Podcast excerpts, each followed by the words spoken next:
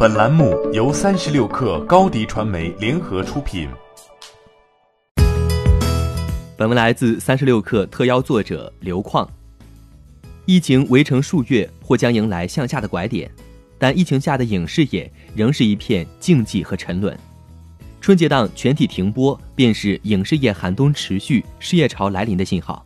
除夕前夜，新冠肺炎肆虐，武汉封城的消息传出，紧接着电影《姜子牙》宣布撤出春节档，随后《熊出没》《狂野大陆》《唐人街探案三》《夺冠》等片相继撤出春节档。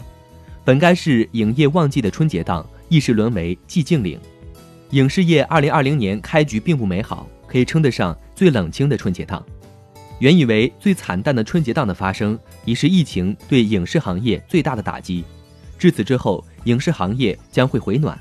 不料，春节档电影集体撤档，不是影视寒冬的拐点，而是冰点。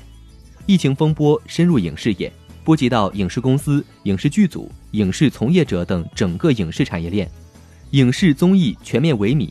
一方面，各类影视剧组紧急进入停工状态。影片制作进程停滞的日子越长，损失越大。影视剧组全面停工，综艺停录，直接导致经纪公司无工可开，演艺人员关注度下滑。更重要的是，停工也要交影视城租金，不断的费钱也给制作方带来巨大的资金压力。影视企业承受着巨大的停工损失。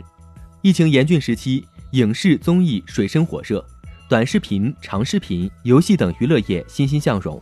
在一众哀嚎声中，短视频和游戏平台迎来短暂的爆发。疫情影响下，短视频游戏行业表现亮眼，替代了因疫情受挫的线下业务。一来线下业务受阻，线上业务趁机补上。在文娱行业，原本线上线下业务并行的局面，也因疫情影响变成了短视频、游戏等业务爆发，电影院等项目萎靡的局面。二来，短视频行业已然成为用户获取外界信息的重要窗口。三来，粉丝从影视综艺走向短视频，粉丝经济在短视频领域延续。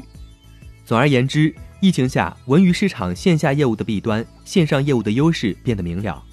在市场寒冬拐点来临之前，无论是线上还是线下，文娱领域的企业要做的是积蓄力量，待疫情退去，行业回暖时再一战高下。